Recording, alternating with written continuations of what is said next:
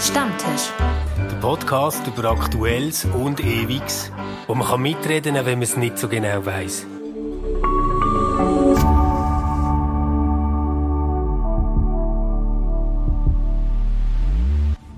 Hallo und herzlich willkommen zum Stammtisch. Prost miteinander. Hoi Fabienne, schön bist du da. Hallo Stefan. Sali Matthias. Hoi. Und äh, heute, das erste Mal, seit wir den Stammtisch wieder eröffnet haben, ähm, habe ich ein Thema auswählen und oh Wunder, oh Wunder, es geht um Impfen. Aber, aber nicht darum, ob man sich sollte impfen oder nicht. Ich glaube, das ist den meisten, die das Ganze mit dem RefLab noch tragen, im Moment sowieso klar. Sondern es geht so um erste Forderungen, die jetzt kommen, die eine bestimmte Art von Verantwortung einfordern. Ähm, Nathalie Rickli ist, glaube ich, gestern oder ja, gestern auftreten mit der Forderung und hat gesagt, hey, eigentlich sollten Ungeimpfte auf ihren Platz in der Intensivstation verzichten. Das wäre echte Eigenverantwortung. Und schon ein bisschen früher hat äh, Ruth Humbel, Nationalrätin von der Mitte, ähm, und soweit ich weiß, glaube auch irgendwie in einer Gesundheitskommission, äh, gesagt, Ungeimpfte sollen sich in den Spitälern hinten anstellen. Und ich denke, über das würde ich gerne mit euch diskutieren, weil zuerst mal tönt es ja total vernünftig zu sagen, hey, du hast einen Schaden verursacht, also räum auch selber auf, übernimm selber die Verantwortung. Was, was meint ihr dazu? Ähm, ich habe mir so ein bisschen Gedanken gemacht und habe dann gedacht, wahrscheinlich stellen wir uns bei diesen Form von Ungeimpften, die ins Spitäler kommen und auf die Intensivstationen gehen, die Obwaldner-Typen von der SRF Rundschau gestern Abend vor, die sagen, ja, nein, also Coronavirus und Massnahmen, ja. ein riesen Blödsinn. Und nachher habe ich gedacht, ja, wenn irgendein Manager-Typ, jetzt an Klischee denkt, arbeitet vielleicht bei der UBS, raucht zwei Päckchen Ziege am Tag, ähm, kommt mit einem Herzinfarkt auf die Intensivstation, wäre mein Mitleid jetzt irgendwie äh, grösser mit ah, dem, spannend. als mit jemandem, ja. der sich ungeimpft entschieden hat. Und das andere ist dann noch, was für Formen von ungeimpften Menschen gibt es. Also sind ja. sie willentlich nicht ungeimpft oder können sie sich auch aus gesundheitlichen Gründen nicht impfen lassen? Aha. Also eine Kollegin von mir zum Beispiel, die hat gerade eine OP gehabt, die darf sich gar nicht impfen lassen. Ja. Und ich finde, es ist, es ist noch recht kompliziert, wenn man sich dann so anfängt, Gedanken machen. Aha. Ja. Das ist sicher schon mal so die interessante Frage, ähm, wie dass wir eigentlich intuitiv Mitleid verteilen oder auf Leute. Also eben, du hast jetzt mit dem UBS-Banker nicht so viel äh, Mitleid, wo, wo raucht. ähm, ja, und, und andere ganz offensichtlich nicht mit denen, die sich nicht mindestens haben wollen impfen. Matthias, wie geht es dir bei dem? Naja, die Ethik darf nicht äh, mit dem Argument Mitleid äh, sich stark machen. Das funktioniert nicht, oder? Dann, äh, also so eine Ethik muss mit Argument kommen. Und ein Argument ist sicher, wie viel äh, Hilfe ist verfügbar. Mhm. Und wenn sie nicht für alle zur gleichen Zeit unendlich verfügbar ist, dann muss man sie eingrenzen. Ja. Also ich, ich bin in meinem äh, Leben seit sechs Jahren manchmal auf der Notfallstation und habe mich manchmal aufgeregt, wenn ich sechs Stunden haben müssen liegen. Ja. Aber alle anderen äh, haben es dann nötiger als ich. Mhm. Und das ist ja eine Frage von meinem, äh, nicht von meinem Mitgefühl oder Mitleid, sondern von meiner Vernunft sagen, ja, sie haben richtig entschieden, ich halte es ja aus. Ja. Äh, das heißt, die Triage, die dort äh, sowieso gemacht wird, die durchschaue ich zwar nicht immer, ich liege da, reg mich auf, dass kein, keiner kommt.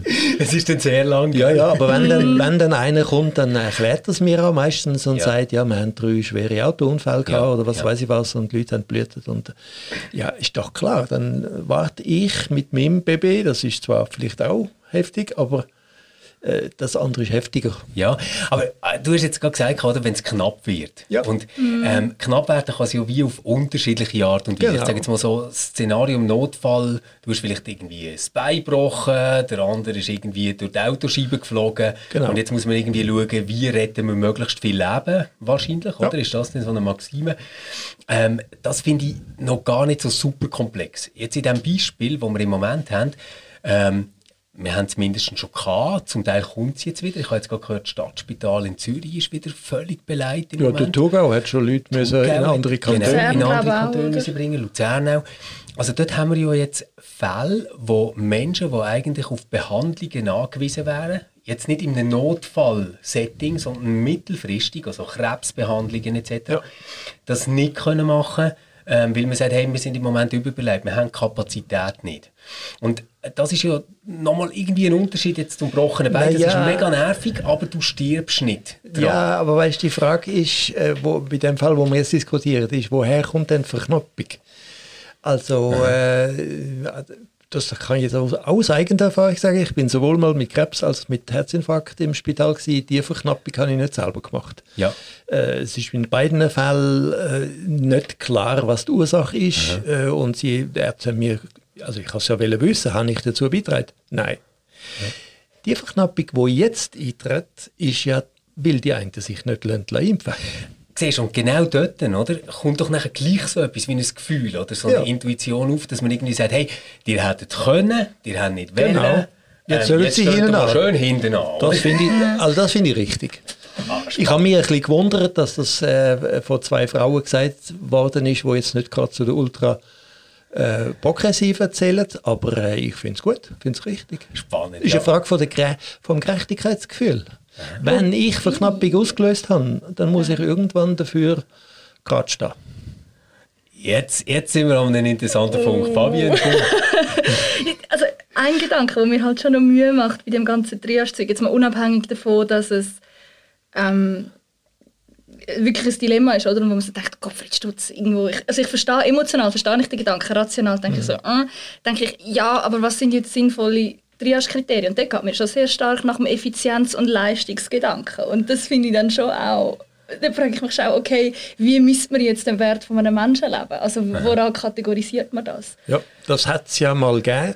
Am Anfang von der Corona-Krise meinte ich, es in einer großen Zeitung, ist nicht sogar die NZZ gewesen, hat es mal einen Artikel gegeben, dass die Berechnung, was wäre wert ist, mhm. schon längstens gemacht ist, oder? Also das heißt der Manager, der CEO oder die CEO, das spielt jetzt keinen Unterschied, äh, äh, die hat ganz einen anderen ökonomischen Wert, weder zum Beispiel ein Arbeitsloser oder äh, ein, ein 80-Jähriger. Und mhm. das hingegen finde ich jetzt ethisch das, find, das sind Werte, wo ich ein Tabu habe. Das, Aber äh, ich glaube, da, da, müssen wir ein bisschen differenzieren. Das eine ist, wenn man das macht für eine Lebensversicherung oder was nachher ausgezahlt wird. Ja. Ähm, und auf der anderen Seite ist ja das, was wir nachher haben ähm, von der äh, Schweizerischen Akademie von der medizinischen Wissenschaften, die haben ja 2020 quasi das Triage-Konzept ergänzt. Und dort drin haben sie festgehalten, dass das Kriterium wie jetzt zum Beispiel Alter, Demenz oder Behinderung ähm, kein Kriterium darf sein, wenn es um eine Triage unter Bedingungen von einer Knappheit geht. Richtig. Sondern eigentlich nur die kurzfristige Überlebenschance, die jemand hat. Also noch nicht einmal, dass wir jetzt irgendwie können sagen ja, der 96-jährige Opa wird wahrscheinlich nicht mehr so lange leben wie der 12-jährige Bub. Ähm, sondern die Frage ist einfach, wer lebt morgen noch, wenn wir jetzt etwas machen? Das ist eigentlich noch recht krass. Also, ähm, ist eigentlich eine Art äh, Utilitarismus, wo irgendwie genau das aber probiert mitzubedenken, was du jetzt gerade hast gesagt, wo bei dir eine Grenze wäre, nämlich wir dürfen nicht Menschenleben gegen Menschenleben aufrechnen, ja. sondern nur Menschenleben retten gegen Menschenleben nur vielleicht retten, wenn ich es richtig verstehe. Ja, darum finde ich, es ist, äh, es ist vielleicht sogar Pflicht, da weiß ich jetzt nicht so genau, aber Pflicht von dem, wo der Betroffene ist, in einer, in, in einer Verfügung, mhm äh, festzulegen, was dann passiert. Oder wenn ja. ich jetzt 84 bin und äh, in dieser Situation, und dann könnte es ja meine Pflicht sein, festzulegen, für den Fall ein Zwölfjähriger braucht genauso dringlich Hilfe ja. wie ich, verzichte ich. Ja. Das sind Sachen, die kann man festlegen. Aber es kann nicht eine Gesellschaft, eine Partei, eine Mehrheit für mich das machen. Das ist mein Recht. Aber es ist vielleicht da bin ich jetzt am überlegen, es ist vielleicht sogar meine Pflicht, dass ich das mache. Dass ich sage, in, es gibt Fälle, mhm. da tritt ich zurück, weil andere noch ein Leben vor sich haben oder äh, viel größere Verantwortung für eine Familie, oder? Wenn ich Single bin und einer ist Familienvater äh, von vier äh, Kindern oder so, dann, dann würde ich sagen, dann klar. Aber das kann nur ich. Das kann nicht eine Partei für mich über mich ja. beschließen. Das ist, das ist glaube ich, auch ein der Weg, wenn ich mhm. Nathalie Rickli richtig verstanden habe, wo sie würde gehen. Also sie würde gar nicht sagen, wir machen jetzt ein Gesetz, das das festschreibt, sondern sie sagt so quasi, ähm, hey, wenn du Impfgegner bist, dann müsstest du jetzt eigentlich eine Patientenverfügung ausfüllen und bestätigen, dass du im Fall von einer Covid-Erkrankung kein Spital, aber auch keine Intensivbehandlung möchtest. Jetzt, ich habe ich ha so ein das Problem damit, auf der einen Seite ähm, trifft das mein Gerechtigkeitssinn. Oder? Also ich denke so, hey, es wäre alles parat, du hättest dich können schützen, ähm, du hättest dich können impfen, es ist alles top organisiert. Und ich so denke, jawohl, nicht, nicht es geschieht recht, weißt, keine Schadenfreude oder so, aber irgendwie, ja, ich finde, du hättest die Chance gehabt, der andere nicht. Auf, auf der anderen Seite merke ich aber auch, dass, dass man das dort dann irgendwie gegen Strich geht, weil ich das Gefühl habe, dass es eine Art Verantwortung und Freiheit ähm, in Anspruch nimmt, wo man vielleicht in dem Fall gar nicht unbedingt haben oder können voraussetzen. Du hast vorhin gesagt, Fabian, wenn wir jetzt an Banker denken, wo, wo raucht, oder? Ja, ich glaube, das Problem ist, wenn wir an die Ungeimpften denken, denken wir wahrscheinlich zuerst so an die Aluhüte oder irgendwie die Spinner, die in Liestel gehen, demonstrieren oder so. Ähm, es sind ja überproportional viele fremdsprachige Leute, die das betrifft.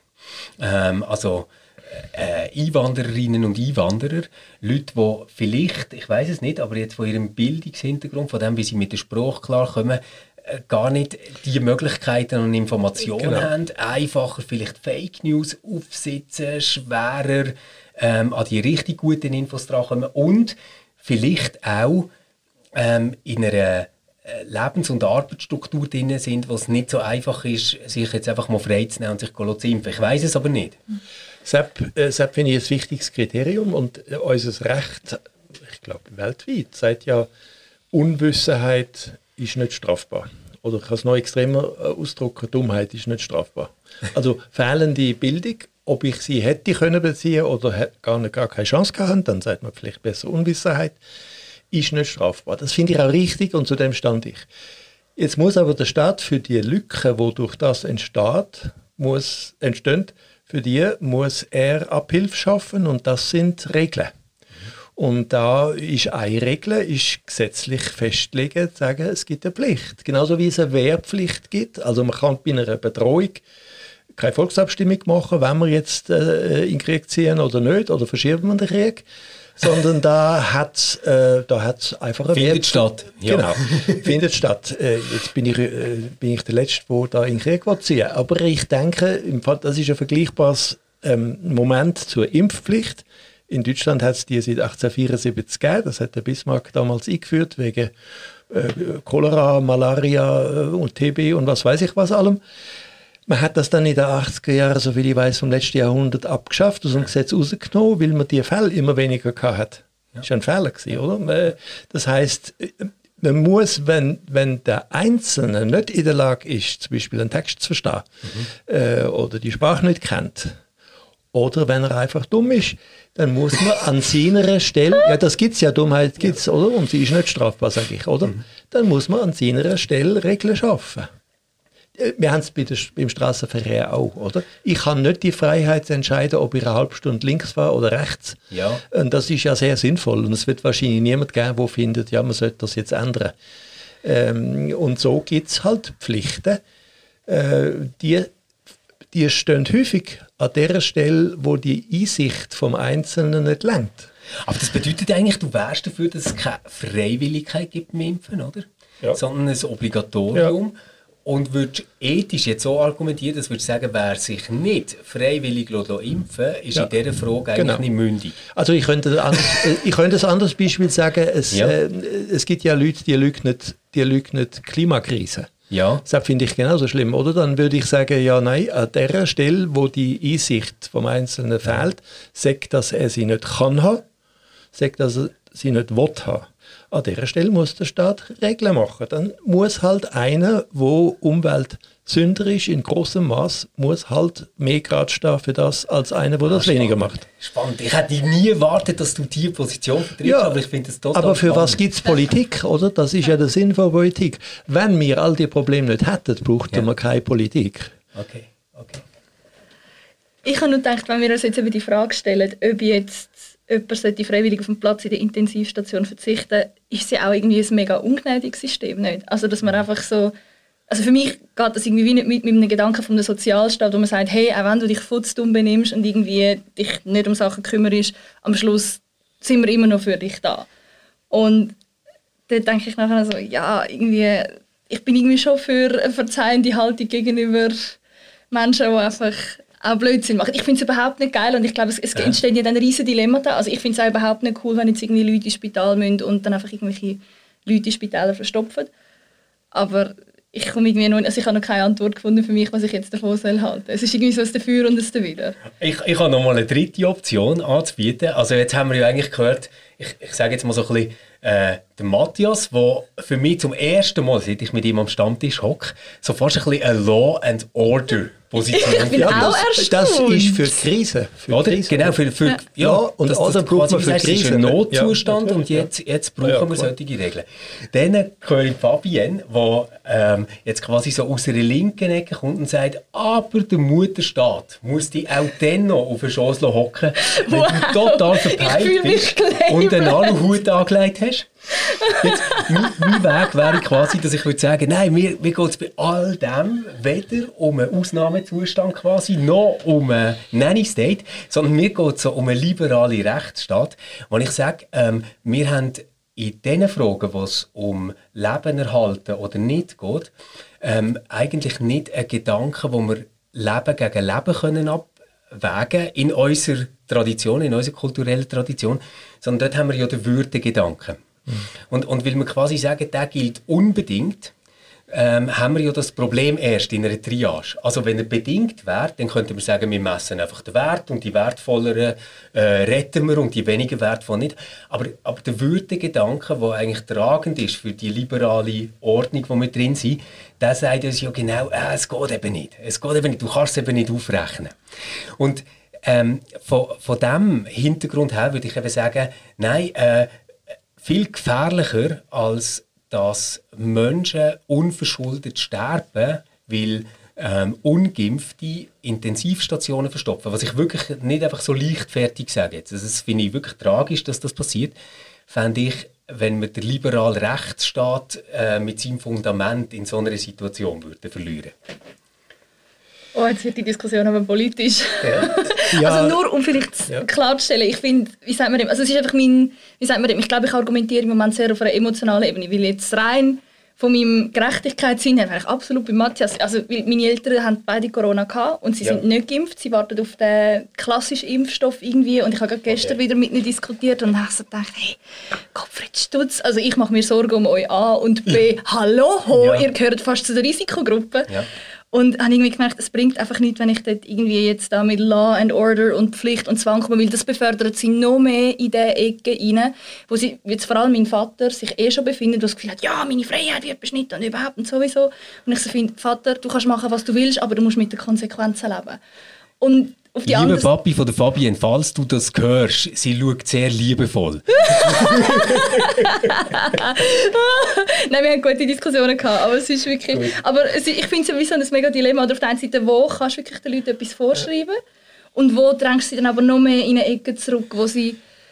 Und also, ich so merke, wie die, also sie sind eben, ohne dass ich das jetzt gerne sage, aber mein Vater hat wirklich so ein bisschen das verschwörungstheoretische Gedankengut manchmal so ein bisschen in sich und, und ich so dachte, ja gut, aber ich, ich, ich unterstütze das ja eigentlich nur, wenn nachher der Staat kommt und sagt, du musst jetzt. Und jetzt kann ich ihm sagen, sorry, deine Theorie stimmt einfach nicht, weil es gibt keine Impfpflicht. Du also kannst ich, machen, was du willst. Ich, ich sage mal ganz liberal, man darf all das Gedankengut haben, aber man darf nicht erwarten, dass der Staat in seiner Politik sich danach richtet.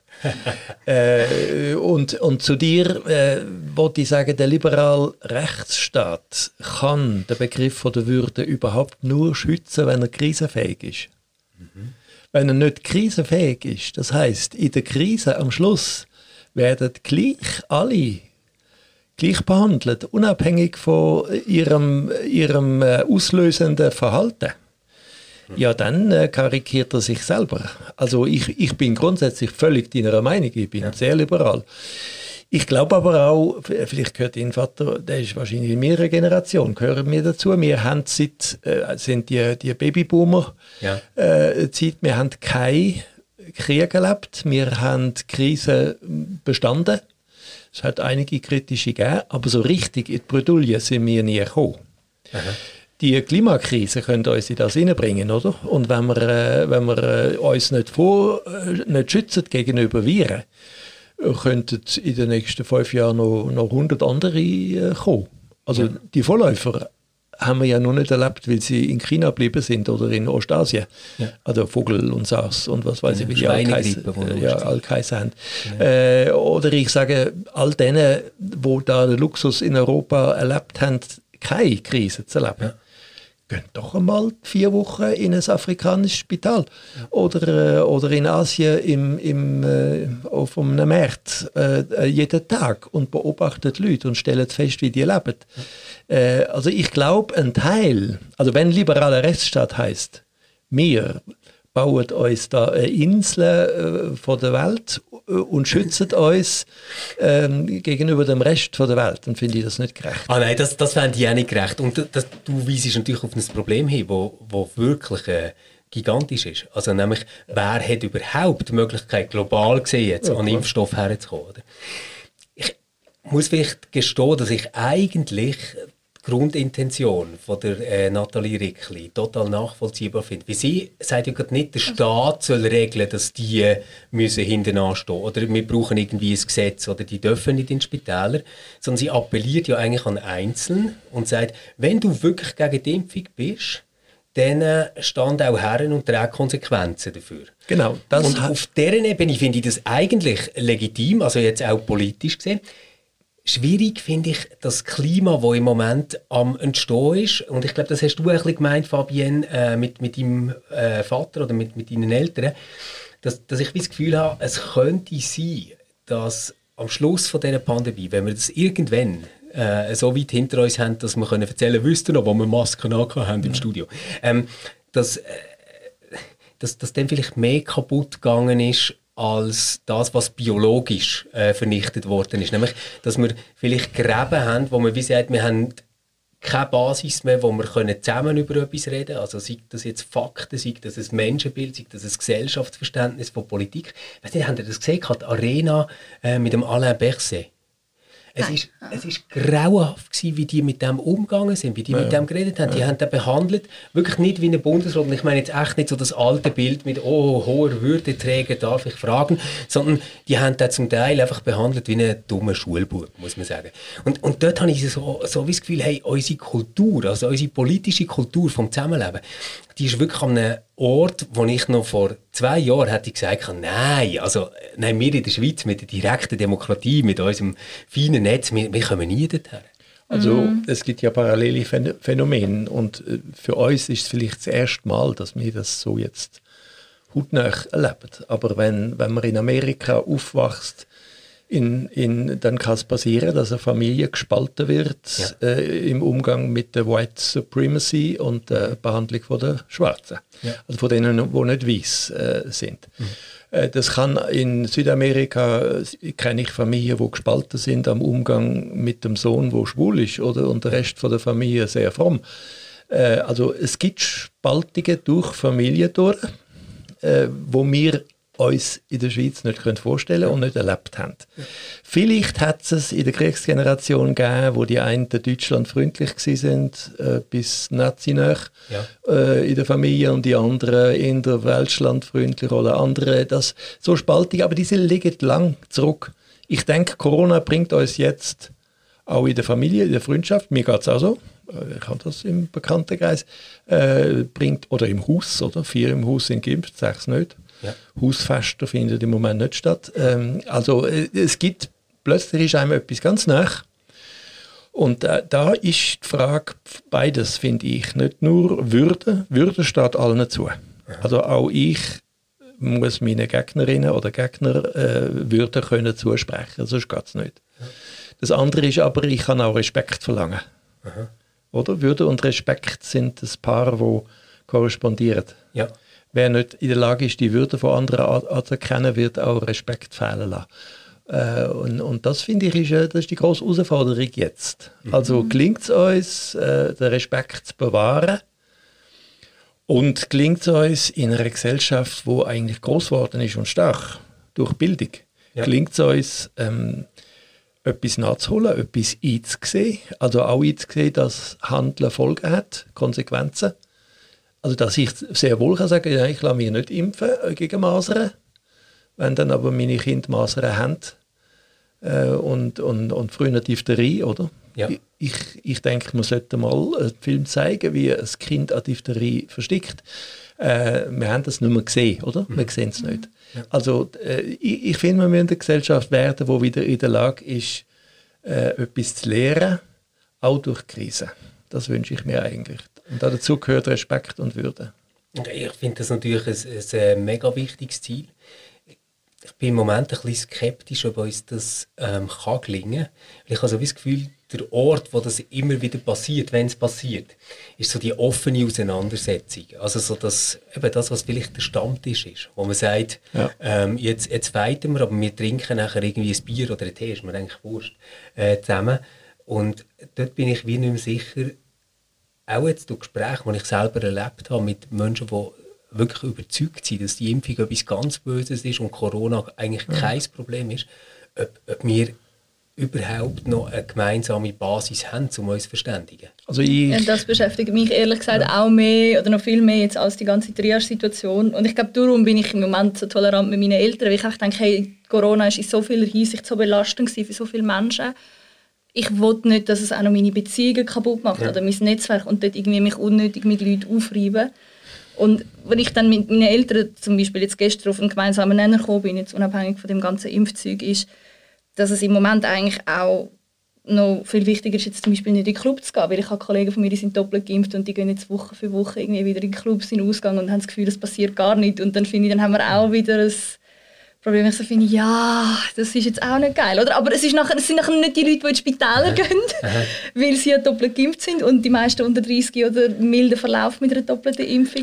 Aber das sind dann auch wieder so Situationen, ich merke dann, okay, ich konzentriere mich jetzt auch wieder auf Situationen, die ich gemeinsam habe mit meinen Eltern, weil ich keinen Bock habe, am Mittagtisch zu hocken und nachher frustriert und hässlich heimzugehen. Du versuchst gemeinsamen, oder? Ich versuche es, ja. ja. ja cool. Aber wenn ich, ich, ich würde sagen, in 90 Prozent im Moment mit Filmen nicht übereinstimmen, mhm. was meine Eltern machen und mhm. denken. Also als, als äh, intellektueller Mensch bin ich natürlich der Meinung, man sollte rational motiviert sein für Entscheidungen. Ja. Jetzt weiß aber die, ja, Forschung, die Forschung schon sehr lange, dass äh, vielleicht 90 Prozent von allen Entscheidungen emotional äh, gefällt werden und nicht. Ja. Und das kann man gar nicht ändern. Und darum finde ich, wahrscheinlich ist die, ist die beste Art, jemanden auf eine andere Spur zu, äh, zu bringen, ist, wenn er den Seitenwechsel macht. Also wenn ich, wenn ich einen Fremden finde, mal sagen, probier doch mal zwei Wochen in einem Spital zu putzen und der merkt, wie unser ganzes Gesundheitswesen nur funktioniert, weil so viele Ausländer da arbeiten. Ja. Dann denkt er vielleicht anders. Oder er schafft mal zwei Wochen im, im Abfall, im Mülldienst, Müllentsorgung. Äh, und das Gleiche, der Seitenwechsel, den kann man hundertfach sich vorstellen. Also ein, ein, ein Manager, der mal zwei Wochen an der Kasse sitzt im Supermarkt, äh, der hat plötzlich andere Einsichten gegenüber seinem, äh, seiner Angestellten als einer, der das nicht macht. Ja, aber das musst du jetzt erst wollen, du kannst ja niemanden Ja, ja, aber so denke, ich, so denke ich, der Besuch ähm, in einem Land, wo technisch nicht die Voraussetzungen hat wie wir, ah, so. äh, ja. oder äh, auch schon der Besuch äh, mal bei Leuten, die lang äh, im, in der Intensivstation gelegen sind mit Corona, mit denen reden gibt neu, äh, erschließt neue Welten, emotional, neue Welten und stimmt emotional anders als vorher. Aber ist das jetzt nicht so ein schöner bildungsbürgerlicher Gedanke, dass nur genug Bildung die Menschen zum Umdenken bringt? Ja, so bildungsbürgerlich bin ich. und, zwar, und zwar von Herzen.